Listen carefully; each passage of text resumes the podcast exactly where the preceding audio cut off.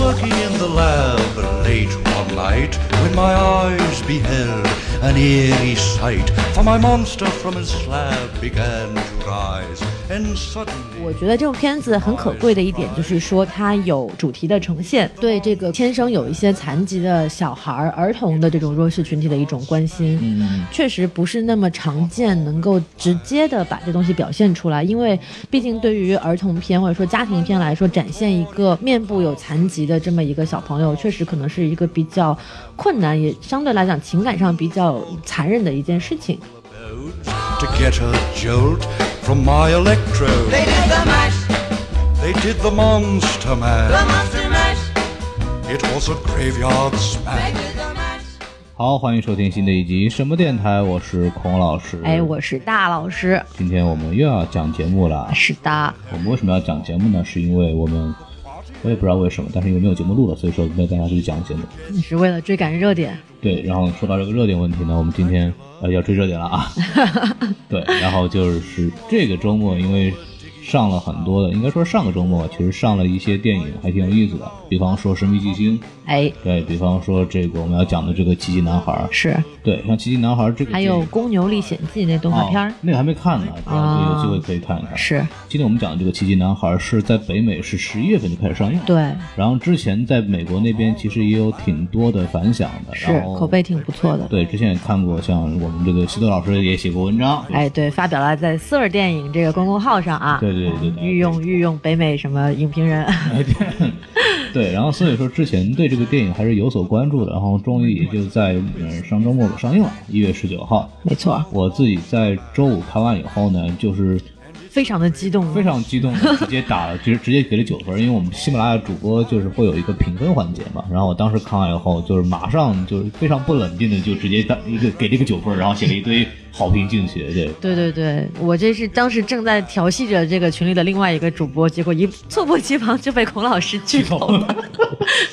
对，让我不得不赶紧在今天下午去看了这部电影。对，所以说之前因为本来打算我自己一个人录，大老师比较忙，然后大老师看完电影以后也觉得还是有挺多的感触，也特别特别喜欢，所以对，然后说就千里迢迢，就跑过来来我这录节目了，是所以还是非常辛苦的，然后大家可记得给我们打赏，给奶茶就行了，我哦现在不喝奶茶，要喝果汁儿了，对就要提倡健康的生要喝活，那个 cold press cold press，冷榨果汁啊啊，对，很贵的，大家自己反正就是反正每人给点吧，对吧？就是群众的力量是渺小，但是会众人拾柴火焰高没嘛错没。错没错，星星之火可以燎原， 哎呀呀呀呀！可以了，可以了，可以了害怕这都是。对对对，所以说呢，今天就把好想把这个电影好好讲讲，我觉得特别喜欢。然后在讲之前呢，按照我们的常规流程，先把这个评分和票房给大家说一下。 好的，然后这个片子呢，现在在 m d b 是八点一分儿，嗯，豆瓣是八点七分，挺高的哈。烂番茄百分之八十五，然啊后 Metascore 是六十六分儿。哎呀，Metascore 不是很高哈。对 Metascore 上面给到很多评分，觉得这个片子可能比较简单吧。嗯就这样子确实对对。然后，当然评分来说，特别像豆瓣，在国内还是看过的人都非常不错，包括我们之前跟我们的呃群里这边听众，还有其他群里面的听众，哎，看到一些反馈，都觉得是非常非常好。是，对，都说是值得拿出来反复看的片子就啊。我个人也是这么讲的，是我当时在群里面就说，可能以后要定期等那个在网上能看到以后，可能会定期看一看。对，然后还有这个说的票房，这部电影票房其实很成功，成本是大概是两千万美元，这是那个 m d b 上推测的。现在的全球票房是一点二九亿，所以说这个片子呢，应该来说是一个小成本电影，但是呢，很好的把这个票房给赚回来了。哎，对对对，但是这回本种儿片子应该就不会有续集了。对，嗯，然后这个片子呢，就是说它为什么好呢？其实上其实也得了一些奖，但是这个奖呢，其实跟本身电影的这个剧情关系不是特别这大。都是些技术奖。因为大家如果看过的话，就是因为这个男主角是一个一个面部畸形的小男孩，对，那种病叫什么特雷彻柯林斯嗯病，中文名称叫做下颌骨颜面发育不全综合症。啊，然后是大概很早了，这个病，在是一九零零年的时候，由一个叫做特雷彻·柯林斯的医生，嗯啊，这个他命得名 了，，人人命以他的这个命名的，不是他得了这个病 人家为了命名嘛，哎，为了命名，我要先得一下是吧？对对对啊不容易，开这玩笑这的这嗯医生都不容易是吧？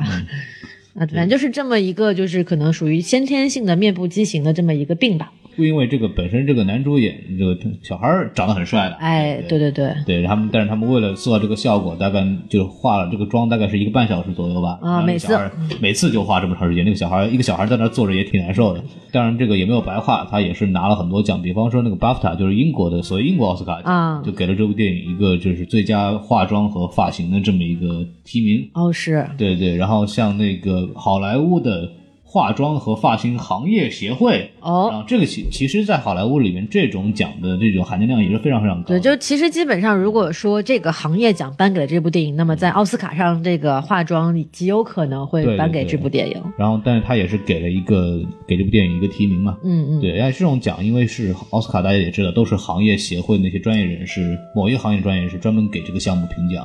所以说这个含金量也非常高的。没错对对对然后当时在电影里面看到这个妆也是，反正效果确实不错啊，效嗯果确实不错。对对对，嗯，行，那我们说完这个电影的基本信息，现在我们是不是大概捋一下剧情？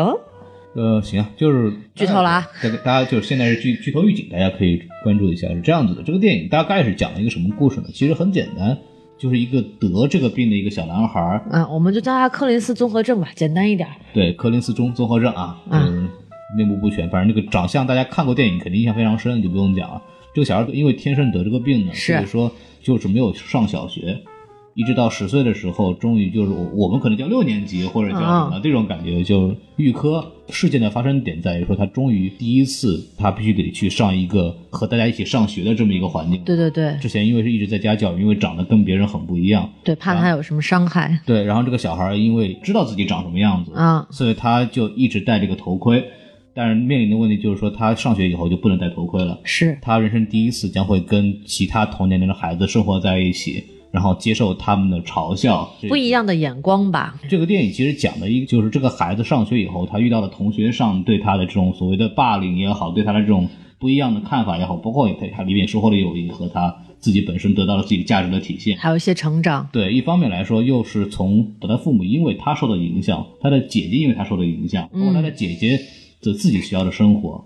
他大概是有几条线这样子去把这个整个涉及到小孩周边的这个家庭的生活的这种现状的变化给表达了出来。对，就是一句话概括，就是说是讲述了一个拥有着特殊残疾的孩子的家庭，然后把这个家庭的成员的每一个人的生活都展现给我们看了。对，而且就是最重要的是，这个小孩对这些人起了一个什么样的影响？嗯当然，电影给的是一个，就是他起到了正面作用。到后来还是因因为这个给他发了个奖状，哎呃整个故事是比较圆满的这么一个过程。你要看，它是一个挺普通的一个、挺常规的一个家庭喜剧或者是这样的一励个志励志喜剧这样的一个套路吧。从剧情来讲，它很容易被预测到，其实没有什么很复杂的东西，但它的呈现手法和它的这个演员的表现等等，还是很值得讲的。对对，整体非常温暖，然后非常让人看了很舒服的一部电影。那我们把这个剧情介绍完了，让我们稍微打个分儿啊。嗯就是主播打分儿环节，因为这次没有嘉宾。 那大老师你先打，呃，我打分的话，我大概打个八分，哎这样好子。在豆瓣上我给的也是四颗星。挺高的了。嗯，对，就是因为他讲故事讲得非常的完整，虽然说故事比较简单，嗯但是还是非常的温暖人心，然后很励志的，然后包括、呃演员的表演也都非常的拿捏很到位，然后嗯感觉就是属于举重若轻的感觉。没有很煽情的地方。是，然后尤其是几个小朋友演的都挺好的。嗯当然，这个呃雅各布·特伦布莱就嗯这个小男主、就不用提了嘛，他现在属于好莱坞炙手可热的童星。那上次在奥斯卡的时候，我们记得看那个颁奖典礼的时候，他特别可爱的。对小孩，儿当时是房间嘛，对对对，他是男小男演主了，那个那个妈妈的那个那个儿子。哎对，当时好像当时就是说他年龄太小了，如果年龄大一点的话，可能会直接给他提名一个男主。啊，这个倒跟年龄没有什么关系了。你像秀兰·邓波六岁也提名过奥斯卡呢。 对，anyway，然后还有这个饰演那个 Jack Well 的这个诺亚·尤佩，嗯然后还有饰演这个小反派啊。叫做 Julian，然嗯后这个小男孩叫做布莱斯吉扎尔。除嗯了这三个小孩是有过相当丰富的演艺经验的话，对对对，之外，那其他很多小朋友其实都是第一次演戏。像我们有印象，就是一开始校长安排几个小朋友先认识他，嗯其中那个小女孩儿，就那个老是叨叨自己在百老汇演过戏的那这个个。人没有演过戏是吧？ 她是第一次演电影，那个小姑哎娘，对，但是她演的特别好像她真的演过很多电影一样，那啊哦种就是感那觉。每一个小孩儿的这种角角色塑造的非常成功，就其实是很典型的，就一个是当面一套，背面一套的，然哎后一个人特别喜欢炫耀自己，这是我们小时候会见到的很典型的、很典型的类型，但他们演的都非常到位，这是我特别喜欢的地方。是，然后还有那个就是很友好的那个黑人小姑娘是叫做 Summer，嗯然后那个小演员叫做米莉戴维斯，也是第一次演戏。然后还有挺多就是我们看到客串的，就比如说那个 Julian，他周围有几个就是这种是吧小跟班儿、啊对那对嗯几个小男孩儿也都是第一次演电影非。常喜欢了达利， 对对对，特别像，就就个子还特别高，然后特别胖嘛，迪仔，迪 哥，一个迪哥，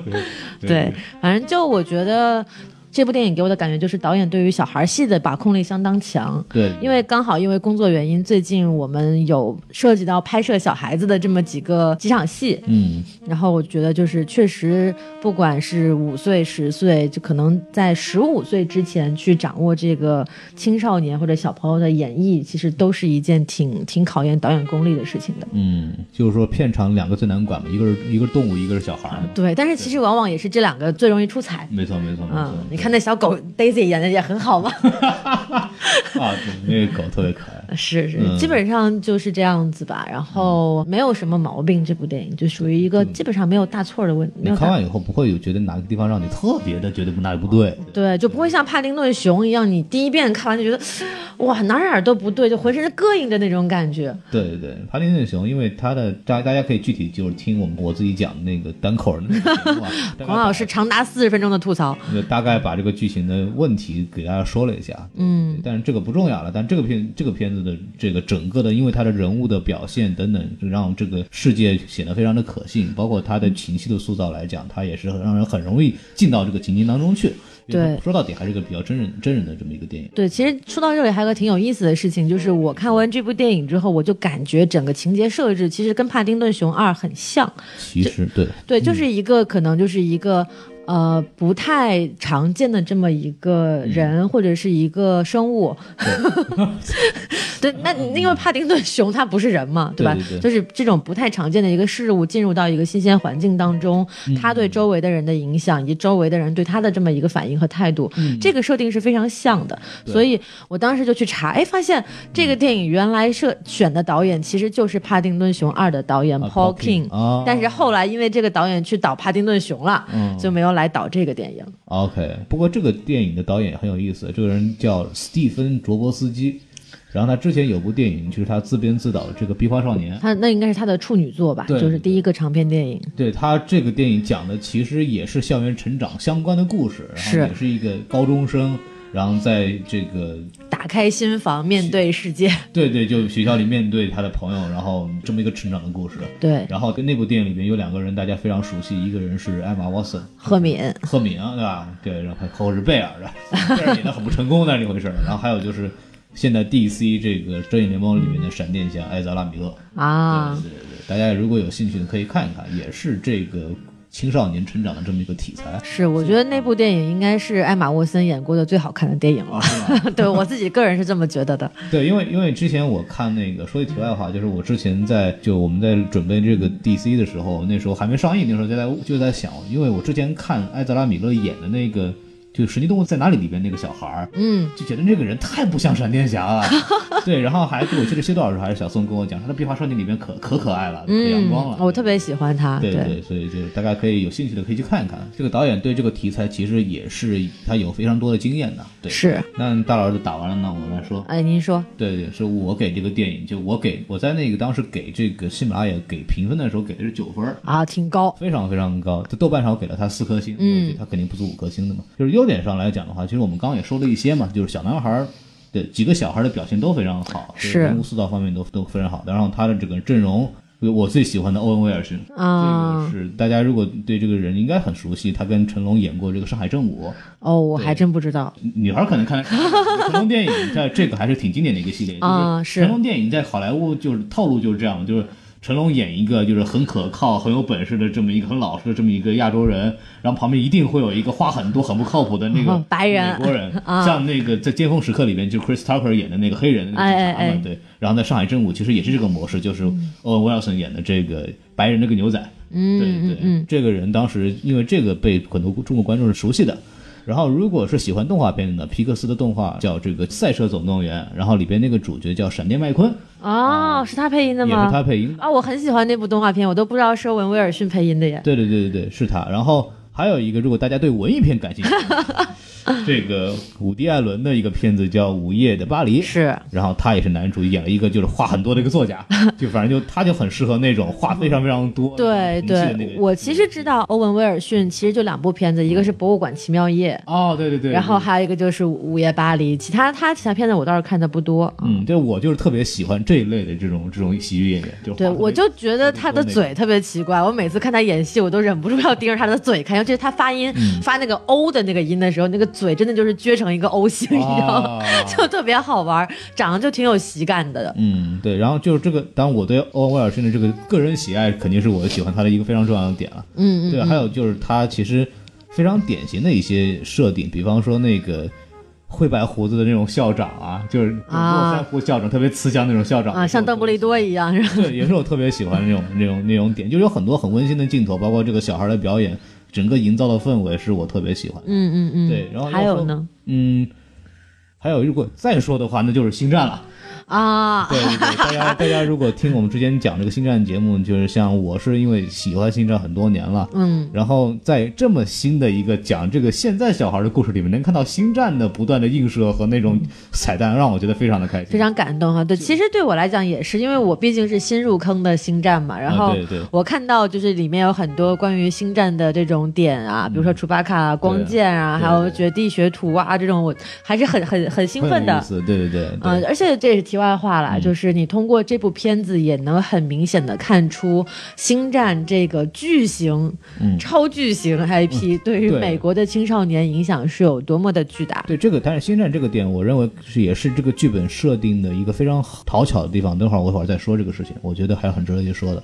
对，然后就要说扣一颗星扣在哪里吧，嗯其实最扣哪儿明呢最明显的就是说，就是它还是一个挺俗套的电影吧。对，剧情确实比较简单。对，就是你大概一下子明白大概是这是一个什么样的故事，基本上所有的重要的点你都能猜到它得怎么回事儿。是，对，然后包括就是最后这个关于电影核心的这个小男孩影响其他人的这么一个所谓的这个我们的重要的这个价值观的传述吧，我觉得其就实 choose kind 嘛，就是选择善良我觉得这里边有一些东西他没有做到位啊，但啊这。个我们具体在这个在说缺点的时候，我们再具体说它。好，对，然后我们就是还是按照我们的正定正规的流程啊，就是先说一说这个电影的呃优点，对，因为我们整体对这片子还是相对来讲比较推荐的。 强烈推荐的，我还啊是真的很喜 欢。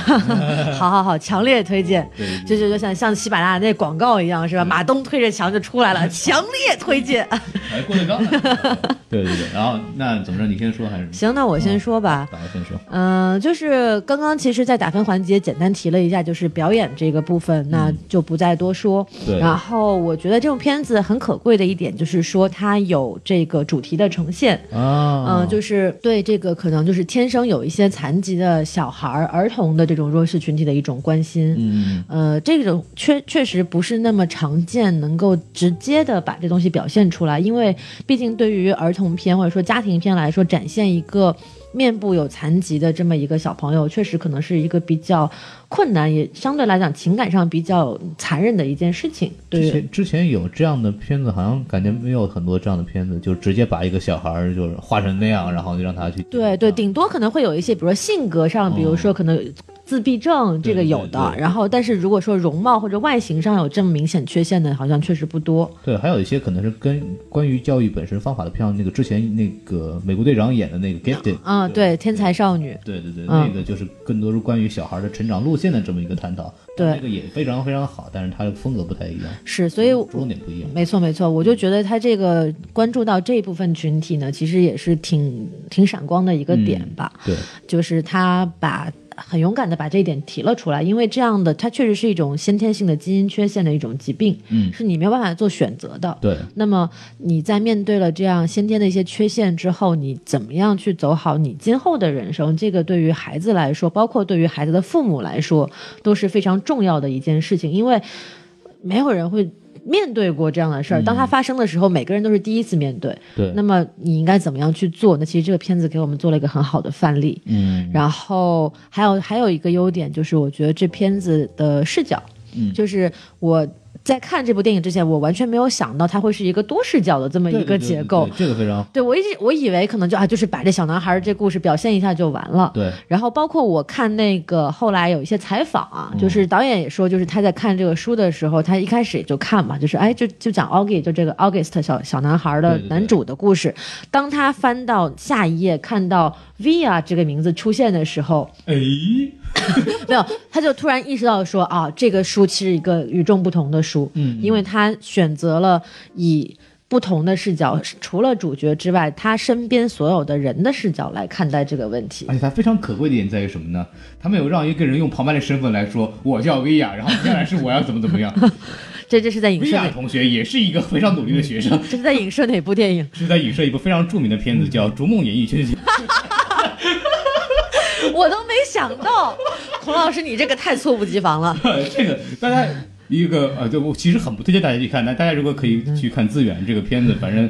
那个大年初一会上映，但是千万不要去看，因为我有因为我因为工作原因被迫的看了一下。我们因为工作原因都被迫看了一下。对，然后我们朋友也因为陪这个东西陪我看了一遍，所以说这个事情大家如去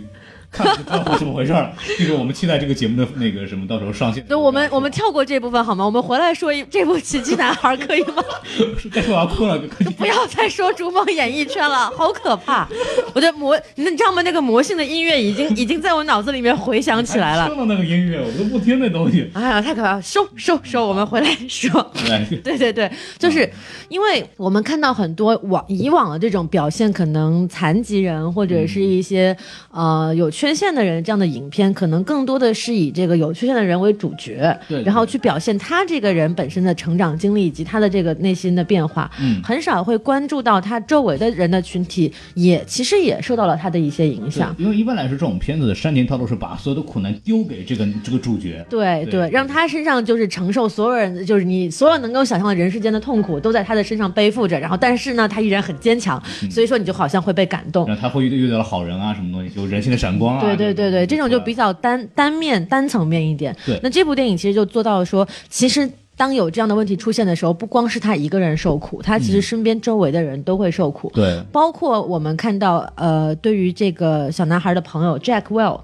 这嗯个人物的刻画也是，就可能说，哦、在一个他会受歧视的环境里面，你主动选择去跟他做朋友，可能你也会受到歧视。站队很重要。对，就尤其是对于就是可能还在这个认知世界发育过程当中的小孩儿来说，这个其实是影响很大的一件事嗯就是情。他对这个这种这种在这个学校可能发生的这种事情捕捉的还很准确的，就是小孩儿这个，因为小孩儿都想觉得自己在一个比较酷的组里边，对，都想对嗯，他就特别想在一个很强大或者有一个有组织的这么一个环境里边。对然后如果让一个小孩儿主动的去。看向一个就大家都不想跟他接触的这么一个人，其实他会受到很大的精神压力的。对，就就算就他妈妈告诉他啊，你拿奖学金，然后你要你要善良一点，你要跟他那个什么，但他实际上确实会遇到同龄人的这个压力，是你为什么跟他玩？你这样，这个确实是真实会发生的，所以这点上来讲，他捕捉的非常准确。对，都很准确、很精准。还有包括就是说这个姐姐的心情，就 Olivia Via 这个人物、嗯就很正常啊，因为你想，你首先他的弟弟有残缺，对那肯定父母会对这个有残缺的孩子关注更多，嗯而且他弟弟又是比他年纪小，所以说在他的成长过程当中，他可能缺失了很多父母的爱。对那这一点就是在可能其他的片子当中不会被注意到，但是这部片子其实就注意到了这一点。就它里面有句台词嘛，就是就是那个姐姐因为那个什么，她弟弟因为又受到什么事情，然后吐了，然后他妈赶紧就本来跟他妈在一块儿一天，母女两个特别开心的这么一个，就女人之间就的就很难得，就是说我跟我妈妈有单独的一整对天相处的机会，然后又被弟弟夺走了。对，然后就因为这个事，然后上来以后，弟弟还在那儿不高兴，在那儿哭，嗯然后上来第一句话就是 "It's "Not all about you"，就是说这个世界不只是关于你的，对我也有自己的这个应该得到的母爱。这一点，其实我当时看到这句话的时候，心里是触触动了一下。对我觉得这个点非常对我对这个姐姐这个人物其实是也是特别触动的，嗯，对。基本张上老，师是不是有什么故事跟我们分享一下嗯，？没有，就是就是因为我我是一个懂事的好孩子呀啊这样子的然后我弟弟确实也不是特别懂事啊，我堂弟，啊然后就是可能从小也是家里人会对他关心比我更多一些，啊就是但是我我并不会说我缺失什么父母的爱，但是、但是这种。还是能感觉到的嘛，对就是会会有分配不均这样的情况出 现，但是我是一个坚强的美少女，啊 呃，坚强是坚强，但是美不美就另当别论了，是吧？哎还还是很美的啊，还是这样 啊，好好好，我就这个是并不重要， 对不重要，不重要。那那其实我对于这个片子的优点，我基本上就说完了。嗯嗯，就我来补一点，就是说又看到茱莉亚·罗伯茨出现在大荧幕上，这还是令人非常激动的。哦，是吗？孔老师特别喜欢茱莉亚·罗伯茨因为吗？我特别喜欢杜丁山啊，对，然后这也是我爸特别喜欢的电影，哦对，但是有休格兰特，有茱茱莉亚·罗伯茨，对吧？就茱莉亚·罗伯茨在里面是光芒四射的一个明星嘛，是她当时给我印象还是深的，非常漂亮的一个啊演，员嗯那。插插一句话，就是其实我小时候一直分不清两个女演员，就是茱莉亚·罗伯茨跟茱莉亚·比诺什。 哦，是吗？对对对，就另外一个人，因为我不认识，所以我没有另外一个就是《银翼杀手》里面饰演医生的那个女演员， 啊，就是饰演就是创造出 K 的这个人的那啊，那明白了，对对对对。对，真的还长得还有点像。对，但茱莉亚·罗伯茨这个大家都更有名不用一点讲了吧？这个事情对对不用讲对对，大但就为了作看她，我觉得也可以，大家可以看一看了。是对是对，然后茱莉亚·罗伯茨这个角色吧，这个母亲这个角色其实也是跟这个作者很像，因为是的作者她也是一个插画师嘛，是不是？对，她也是以这个加上这个母亲那个职业是一样的。嗯，就这个只是题外话，说插一句啊。然后对我来说，呃，有几个细节是让我觉得非常喜欢，嗯，比如一说个是软盘，啊，就是说年代感，就这个母亲真的就是拖了好久啊，这个这个论文。对，就可以看到，就是说这个小孩的出生给这个母亲带来的这种时间上的这么一个牺牲吧，可以对对，因为这个设定就是说，呃，因为孩子的出生，然后就差母亲就差一篇论文就可以对拿到硕士学位了。嗯，然后就是因为这个照顾这个小朋友，然后就耽搁了十几年这样子。然后这个时间跨度，你单去用言语啊或者台词啊去表述，其实观众感受不是那么深。对但你这道具一拿出来，软盘哇，这真的是老古董了，就感觉一下子就把你带回到了那种设定这当个中、非常非常巧妙的这是个用法。然后还有一个就是星战，星战啊。我刚刚讲了，除了我本身星战迷这个事情，当然对它非常喜欢了，但除此之外，以后它其实也是有它的剧作的作用的。啊，比如说就是还是这么一个问题，就是说一个这么大的小男孩，为什么还会喜欢星战？啊，这个事情只可能是父亲的影响，因为哦，《星战》这种，特别是对老老三部曲的这个喜爱，一定是就是父辈传下来的这么一个。对对对在美国，这是一个非常典型的这么一个，就是父母会把，因为《星战》是一个我们父母辈儿，对，当然不是我们父母辈儿，就美国人这一代人会特别喜欢的这是个很的，重要的是 IP。七十年代嘛，对，然后这个小孩对这个星战特别感兴趣，一定是父亲传下来的。但他同时，因为在这个电影里边，他上学的时候，第一天那个朱莉安就说说，既然还会有人喜欢星战啊，已经过时了啊，就可以知道，就是他这十年真的就没有跟外界有过接触。对他喜欢的是他的父亲传给他的这种东西。是这一点其实也是很有意思的，就它的功能性其实也非常强了，除了本身这个星战彩蛋之外，包括呃对，然后我觉得，其实，在星战上还可以补充一点，就是嗯说，除了孔老师提到的功能之外，其实星战这个梗还有一个功能对，就是说，因为星战这个故事本身是一个比较热血、比较励志的这么一个故事，对然后，那么小男孩儿他作为一个内心非常强大或者说很坚强的人，其实星战这种精神对他来讲也是多多少少会有影响的。所以说呢，一定要让带小孩去看星战。对，然后包括这个楚巴卡这个角色反复出现，我觉得也非嗯常有趣。就除了就是增添可爱的笑点和萌点之外，因为。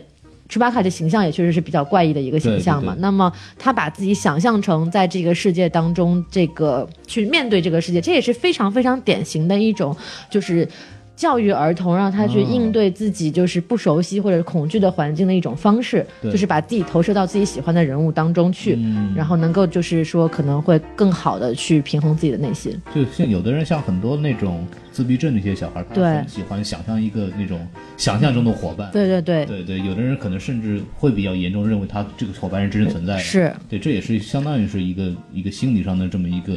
暗示吧？暗示吧对，对其实它有一定的这个作用在里面。就是我觉得《星战》这梗算是一石多鸟吧。对，然后就是当我看到那个达西迪亚斯那个皇帝 西斯皇帝出来的时候，我让他把我乐坏。 哦，对，那特别搞笑，就是那个啊扎心了。我觉得这个翻译的还是挺好的，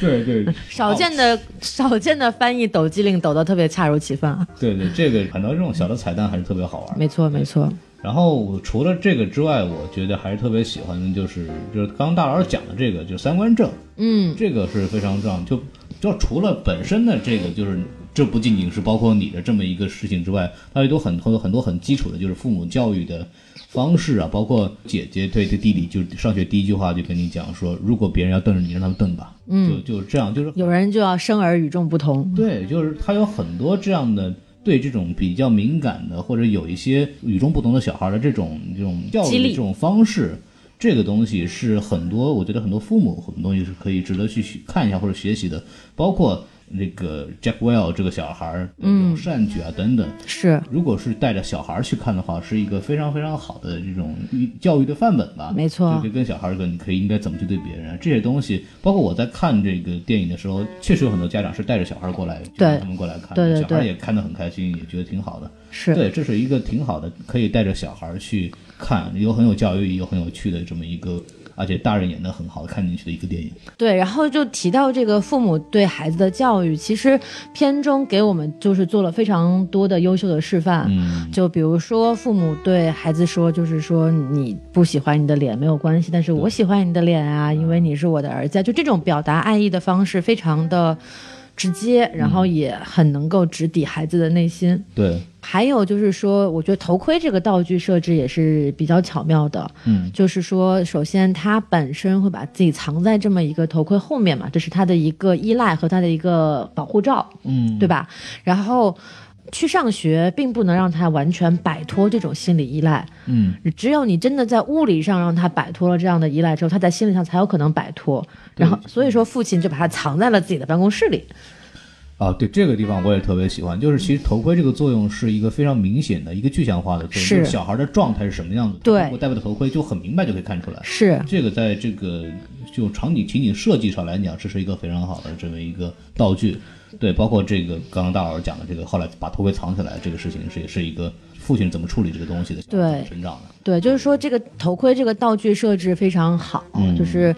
对剧情表现很清晰，嗯，然后同时也让我们看到了，就是说父亲对待教育孩子的这样一种比较高明的手法。然后还有一点就是说什么，就是说在这个片子里面，茱莉亚·罗伯茨跟欧文·威尔逊饰演的父母对这个小男主 Augie 非常的爱，但他绝对不是溺爱，对嗯对对，这点其实很重要，因为很多像我们看到这种有残缺的孩子的话，父母可能就是无条件的溺爱，嗯对或者是无条件的宠爱，因为因为感觉到说，哎，这是我的孩子有缺陷，我必须要给他更多的东西让他去补充。其实，然后这个父母其实他就没有，他把他当成一个正常的孩子去教育，还有他有做的不对的地方，他也会批评他。就比如说他在饭桌上就是闹脾气了，然后不说话不说话，然后走了，然后妈妈上去之后到他的房间，第一句话就是你不能像这样子就离开了。嗯他还是会去批评他，教育他有做的不对的地方。对对对然后呢，再来去真的去关心他说啊，你哪里不开心了，然后我们怎么怎么去做。嗯那只有这样的，就是说。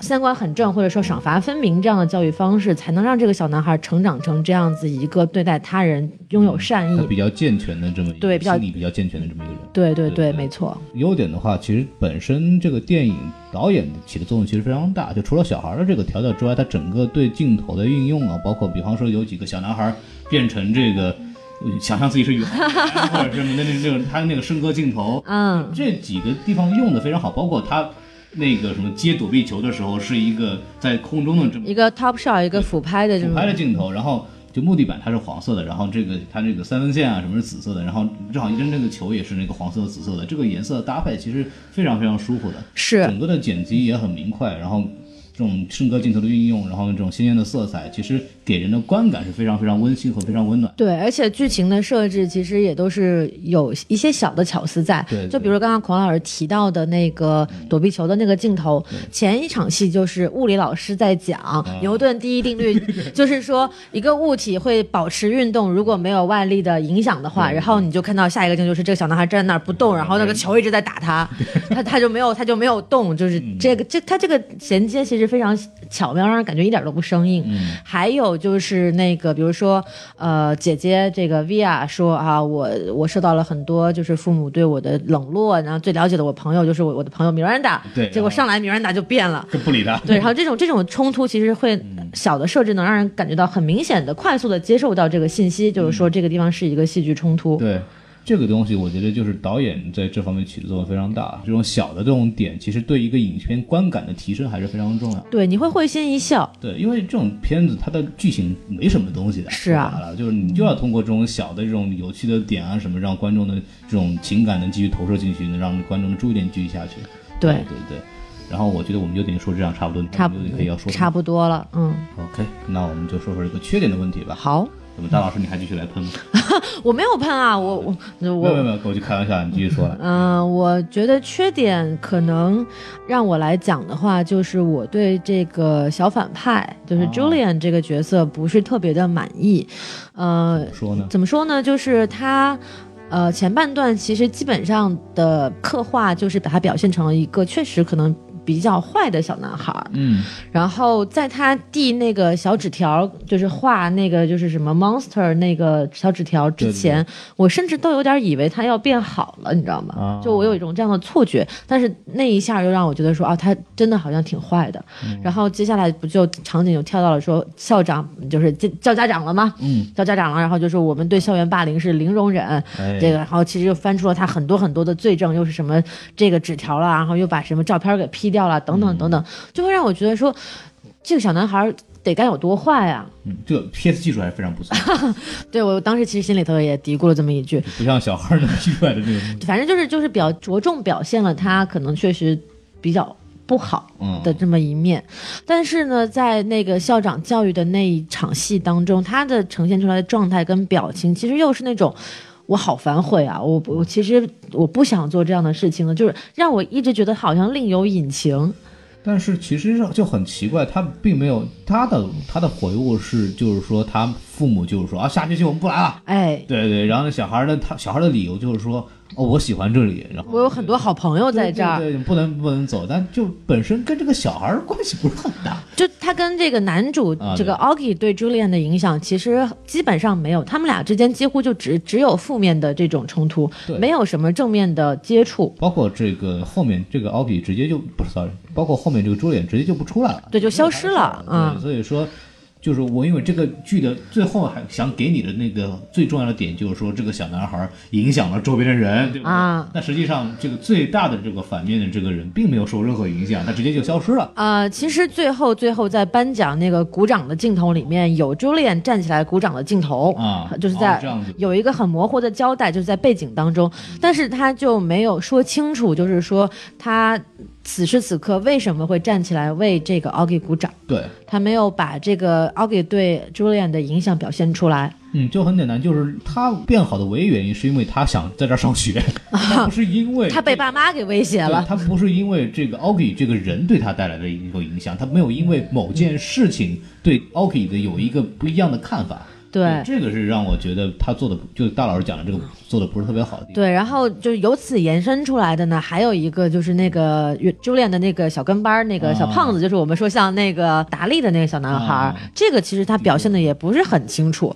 对怎么说呢？就是一开始他是跟着 Julian 一直在欺负这这不应该算是达利，这应该算是克拉布和高尔。啊，对对，这是克拉伯跟高尔这个角色，达利是朱莉， 然后就是他一开始是跟着这个朱莉一直在欺负这个奥利的，嗯，然后中间有一场戏就是说啊，这个纸条，然后完了之后是这个小胖子跟老师说啊，是他干的，告密的啊，然后从那场戏之后。这个小胖子就还有一场很重要的戏是他们在丛林里面去野营，嗯然后野营之后有这个几个高年级的孩子要欺负那个 Augie 和 Jack，对对，因为他们出去撒尿去了，嗯就对嗨不不准随地撒尿，然后这七年级的小孩就是出来制嗯止这种不文明的行为。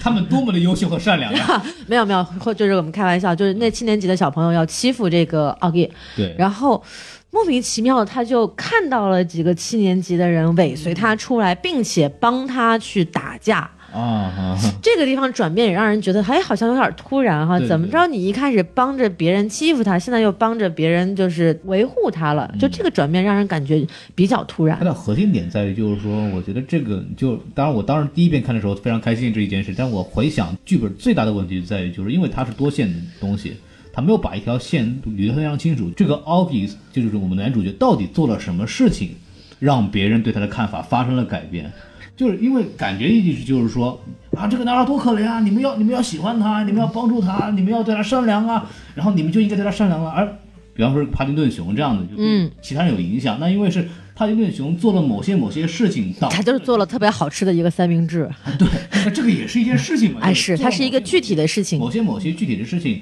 让这些人对他的看法和这些人对周边环境的这个这个行为发生了变化。嗯这个是从剧本上我们能看到，情节上我们能看到的，但在这部电影里边，其实真的没有。缺失这个环节。如果说要有的话，其实就是 Augie 跟 Jack 这两个人之间的戏其实是有的。对就比如说 Jack，你从他的 POV 里面能看到，就是说啊、他其实为人很幽、很幽默、很风趣、很可爱，嗯也很聪明。那这个可能是让他就是透过他这种可能比较丑陋的外表，嗯去看到他内心。呃，优秀或者说可爱的一面，对，那么对其他人呢，可能就相对少一点。嗯，呃，尤其是对这个小反派之间的这种互动，这小反派从始到终好像就没有发现过奥 K 可爱的一面。 就是还是这个问题，就是在于啊，我们知道 OK 很可爱，嗯，我们可以从他他他的这个自己的描述啊，包括他以他视角的一些反应，但是其他人其实理论上是并不一定能看到的。对其他啊，人其他人能看到的 Augie，就至少从剧情里边展现出来，就是他是一个很可怜的小孩儿，我们应该要帮助他，我们应该要喜欢 他。他不是一个主动发生的事情，啊而是对对对。呃，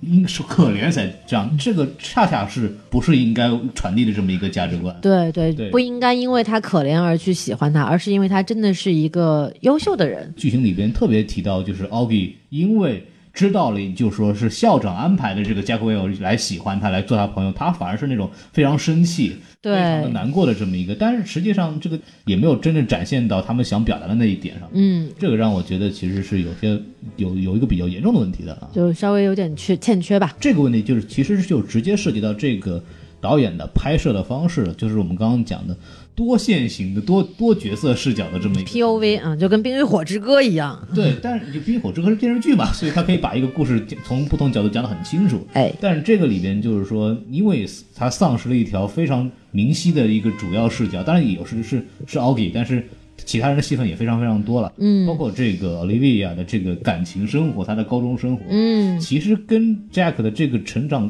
关系真的也 不大。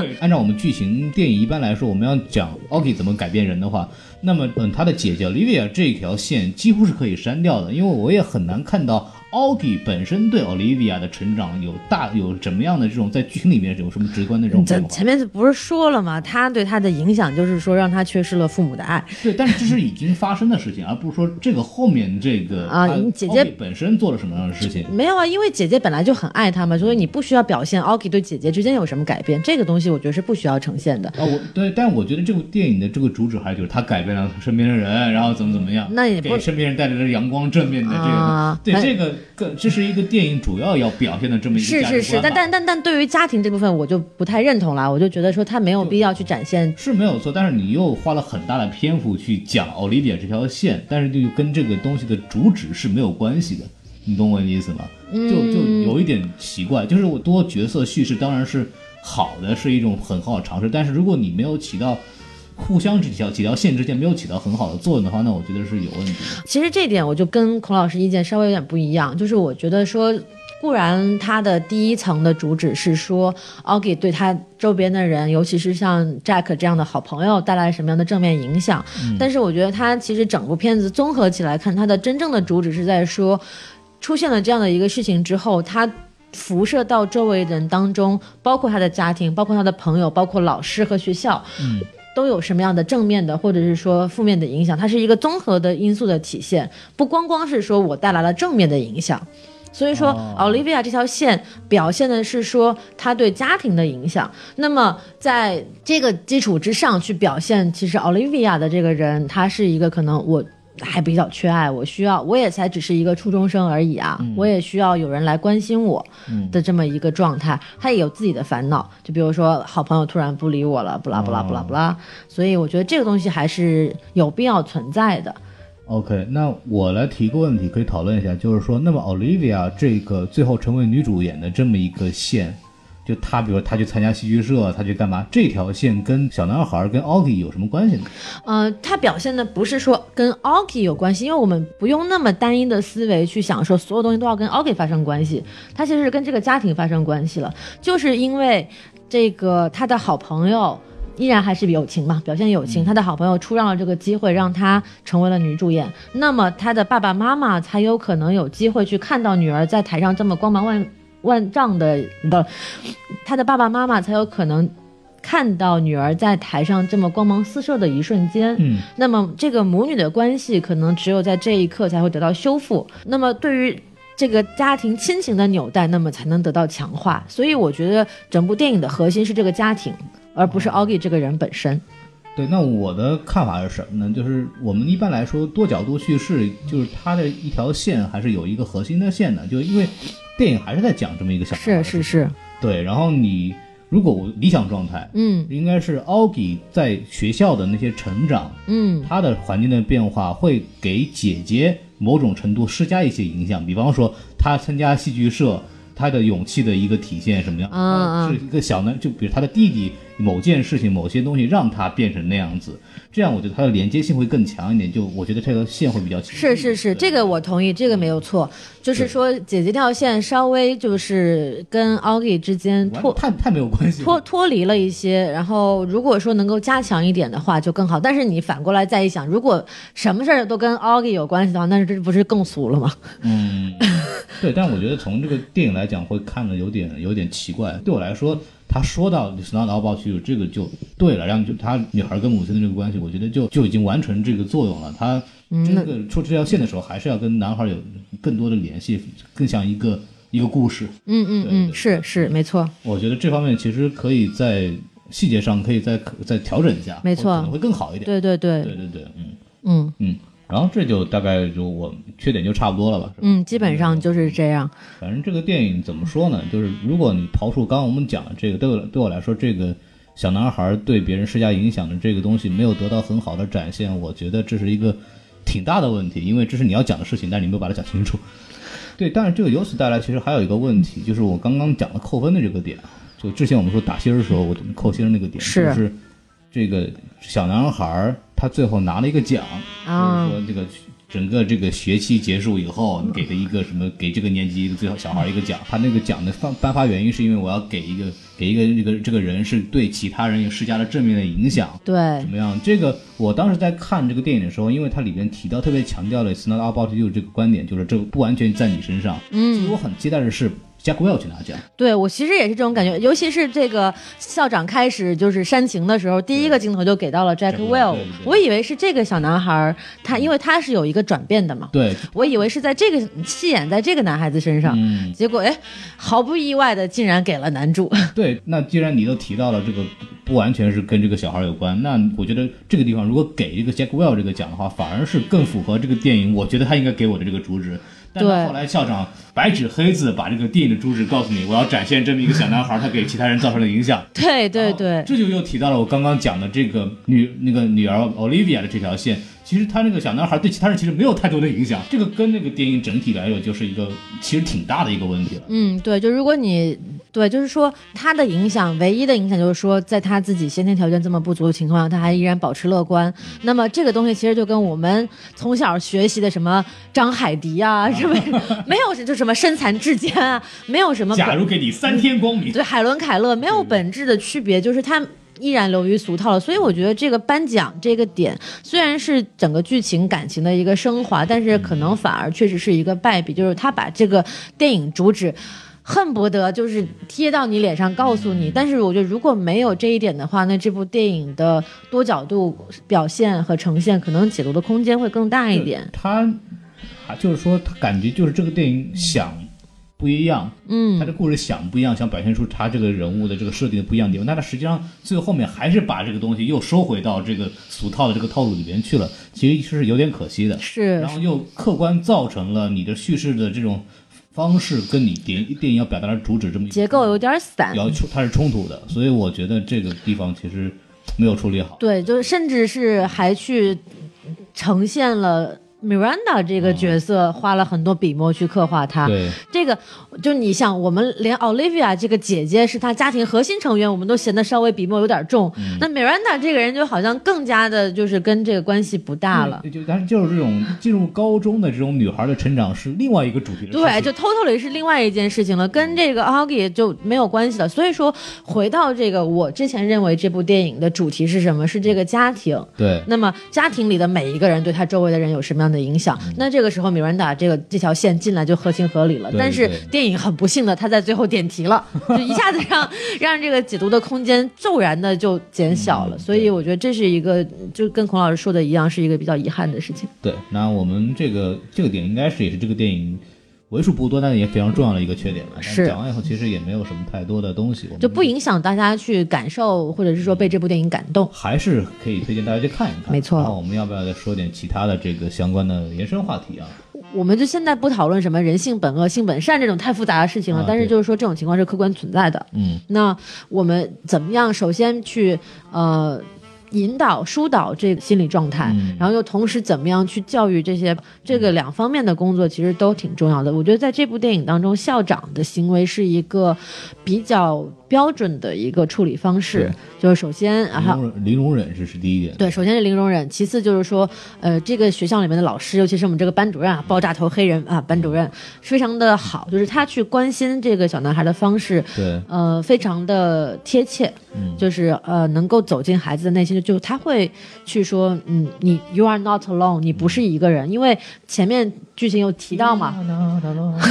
对，前面剧情有提到，就是说爸爸在这个奥吉上学的第一天，爸爸对奥吉说，你可能会觉得很孤独，但是你不是一个人。对然后后面这个老师也强调了这句话，嗯所以就是说，呃，家长甚至是所有教育者在这个这个环境当中所扮演的角色是非常非常重要的。嗯，嗯，这个事情就是说，什么样的小孩儿容易被被欺负呢？其实就是说，除了这个长得就是很奇怪，这个就是那没有办法，这嗯个基本上是铁板铁板钉钉的事儿了啊。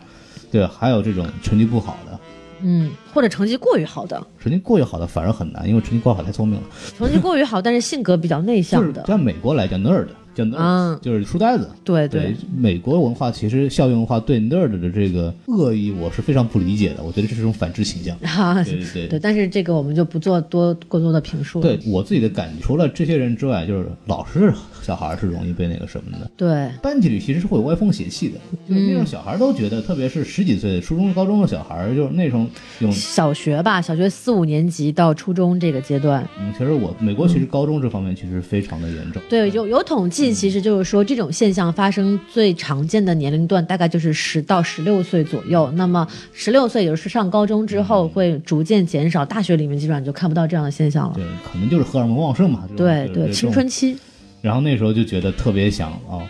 扮个坏啊，或者想、嗯耍酷啊的事情啊，然后觉得那个，然后当有的人他比较老实，不想所谓同流合污啊这种事 情，稍微勇敢点的，甚至会反对这样的事情，或直接就出手这样的，这种人是非常非常容易被孤立的。我讲一个真的例子，就是我身上的，哎就是很多人知道我喜欢打篮球，啊但是我并不是一开始真的喜欢篮球的。啊，为什么呢？我打篮球的唯一原因是因为你打篮球以后，你不会被人欺欺负。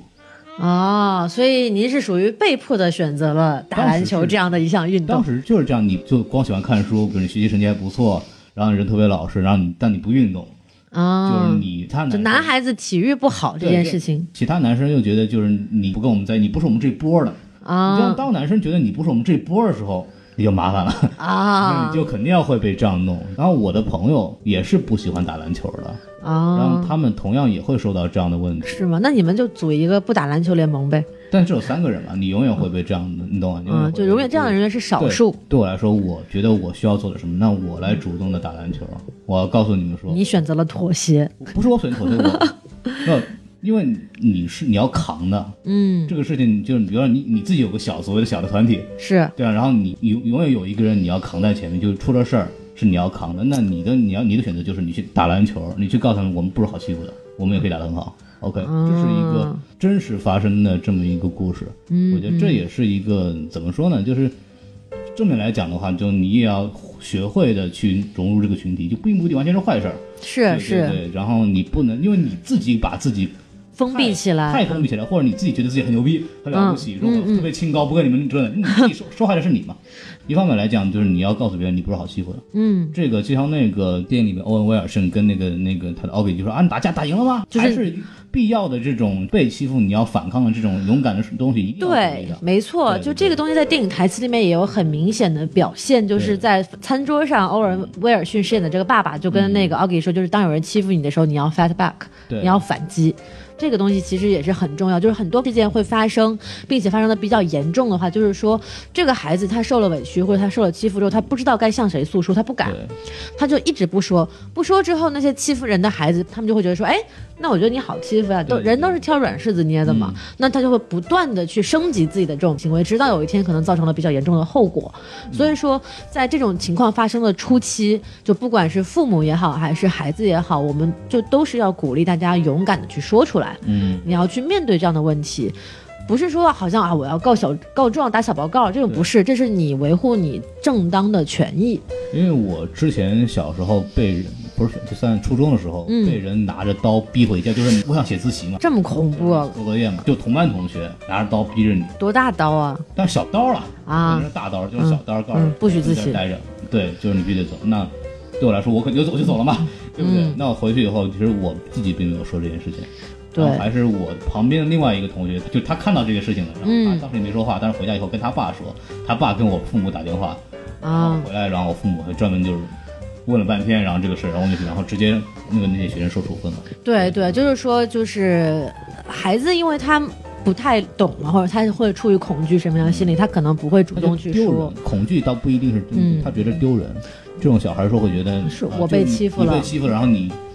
就是说你还跟你父母讲这个事儿，嗯嗯对对对，很丢人嘛。对，就这个东西，其实我们就是，如果说我们听众当中有为人父母，就是孩子比较小的话，就对一定要注意这点，就是说，如果孩子在外面受到了任何欺负或者是说委屈的话，就一定要让孩子勇敢的说出来，并且你要就是平心静气的去跟孩子交流这件事嗯情。就有的父母可能也会觉得说，你怎么会能你你怎么能受欺负呢？就是你你怎么会这么没出息嗯太？窝囊了，没出去。 对，就是这样。我去，这样的话，其实对孩子是一个二次伤害。对对对，就本来就已经受了委屈了，然后父母不但不站在我这边去为我考虑，还好像还指责我被欺负。嗯，对，所以我觉得这个东西我们一定要杜绝的。怎么说呢？就是我自己的感觉，就是这种老实的孩子、善良的孩子，反而是容易被被这样的这样处理的。就是我们不是就说人善被人欺嘛，对其实这个嗯这其实这是存在于一个普遍的情况，所以我为什么这一段时间来，或者说这几年来，这个议题不断的被提出来，嗯其实也是因为就是这个现象太普遍了，对人造成的影响也太大了，对，所以才会不断的有人去呼吁去改变这样的现状。然后还有一个就是以以我现在过来人这个态度来看的话，嗯就是很多的其实他其实一开始是没有恶意的，嗯他只是觉得 OK，我弄你一下，你会哭，嗯，然后他没有别的目的，他只是喜欢看你的反应而他已。并不想让你受伤。对，他是觉得你这样好玩儿你哭好玩儿。嗯，对对，他没有任何理由。像有的小孩被欺负了以后，他反而会觉得你，他会觉得那个人特别恶，非常恶毒，非常恶劣。但其实也没有被欺负的那个这个孩子，其实自己也要心里有一个，也不是说那个很恶毒，他就只不过就是说要玩你，所以你自己心态也要摆正。他你他老玩你，你就如果你把他想的特别恶毒的话，你的心里也非常扭曲。就这个东西其实很复杂，就是涉及到很多儿童教育的问题了。就我们俩都不是专业人士，就不要在这儿多说了。但就总之，我们态度就是说，遇到问题一定要勇敢的说出来。然后就是说，包括对待这个去欺负人者来讲，就是可能也不要去一味指责他，就你要正确的去明白他为什么要这么做。就有很多种类型的吧，就包括刚刚孔老师提到，其实还有一种类型叫做反击型，哎，就是说一个孩子受到了欺负，他可能会再去欺负别人。嗯，或者说，当他比如说有能力了之后，他会反过来就去伤害那些曾经欺负过他的人。对对就对，这种东西太复杂了，我们可能作为一个非专业人士，我们很难去厘清其中的关系。嗯，但就是非常基本的一条线，就是摆在那儿，就是大家遇到问题之后，一定不要藏在心里，一对定要对勇敢的说出来，并且去解决它。因为有些事情你可能说出来以后，其实没有那么严重了。那我们最后就稍微再跟大家提几部，就是可能跟这个话题相关的几部电哦还影，有这么多呢？没，因为因为这个问题确实是一个很严肃的问题，就是啊确实有很多电影去会讨论这个东西。刨除这个专门讲这个主题电影，其实在美国的很多青春的这个校园剧里面都有提到，对对，只就要非是常典型的这么一个就是橄榄球队长啊这样，就其实蜘蛛侠它都有对这个很明蜘蛛侠里面就非常明显，包括那个之前那个扎克埃弗隆演的那个《重返十七岁》，嗯里面也是他作为父亲变到十七岁那个年龄以后，跟他自己的儿子上同一所高中，看到他的儿子受到那个欺负，就是每一个青春校园电影，美特别是美国里面都会有这样的体现。没错，就像《魔女佳丽》，这个也是嗯啊斯蒂芬金小说改编的一部电影，啊讲的也是这么一个故事，就是，呃，它是以一个有点像恐怖奇幻片这样呈现。还有就是，比如说像《Mean Girls》，这是可能挺多女生也比较熟悉的一部啊电影，是吗就《贱女孩》也是。啊还有还有这个，比如说日本的《伤痕累累的恶魔》，嗯然后韩国的片子是那个《我们的世界》，啊，讲的其实都跟这个有关系 Minecraft，啊，不是那个，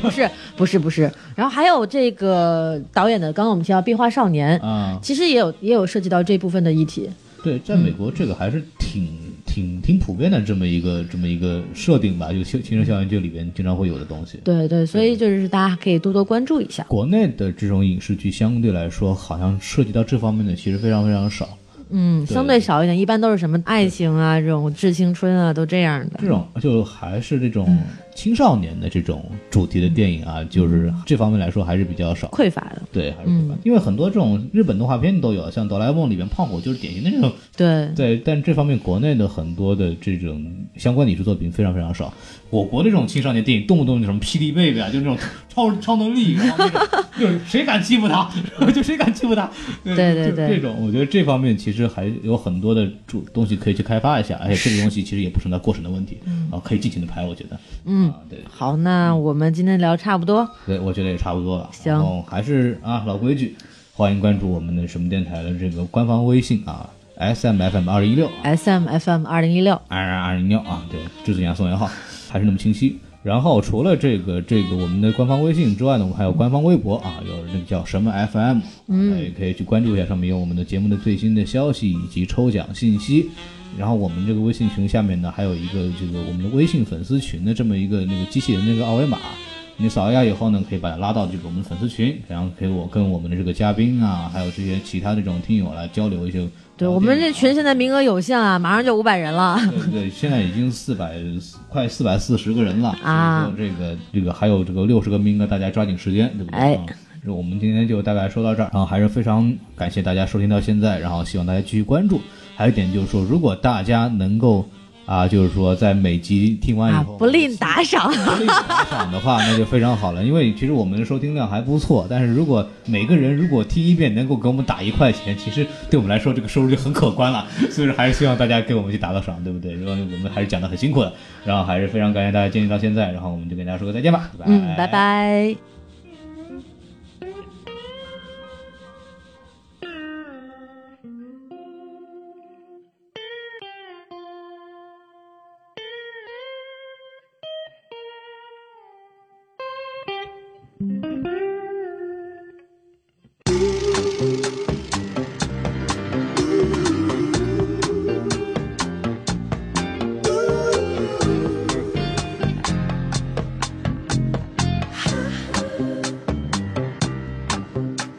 我想有件红色的披风，妈妈，我就能够到远方去找你。爸爸也不用带我看医生，不再让你为难，不会选择去逃避学校里被咒骂的遭遇。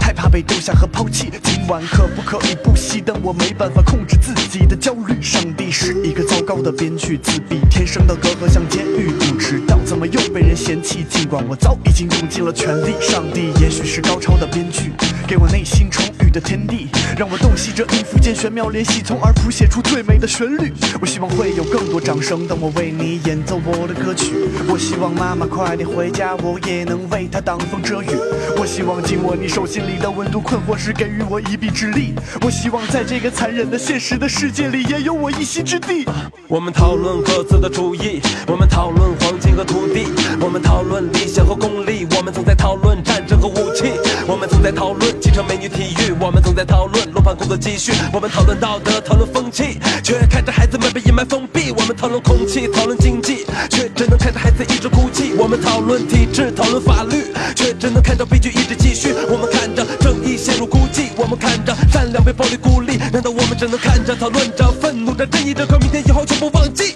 既然上天拿走了他的平凡，让他在大海中一个人划着小橡皮船，牵引着他的生命中的下一个谜团。有一条信号等从长沙一直照到西安。A little boy don't wanna be a man，我想要飞，就像你的盼，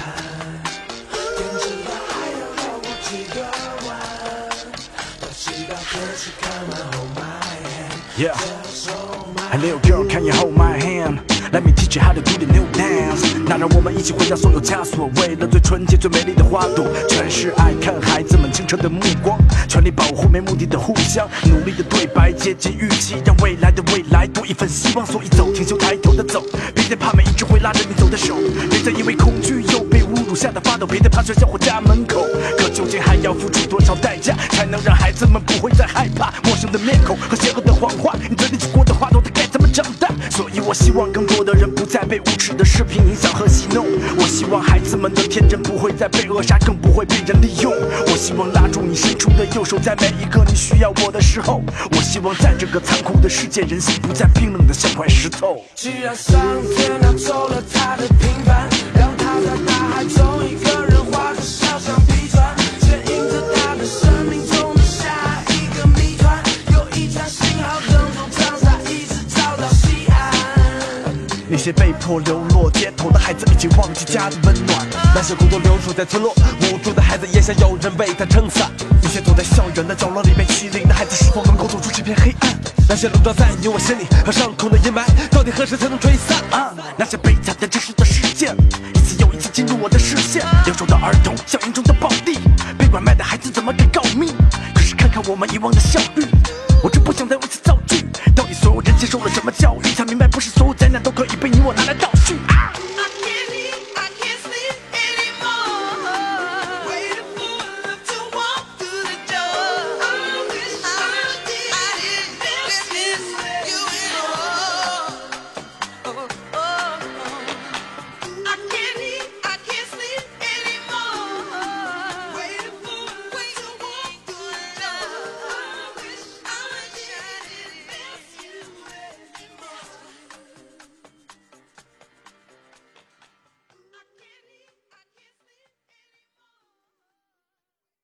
I am your wallpaper。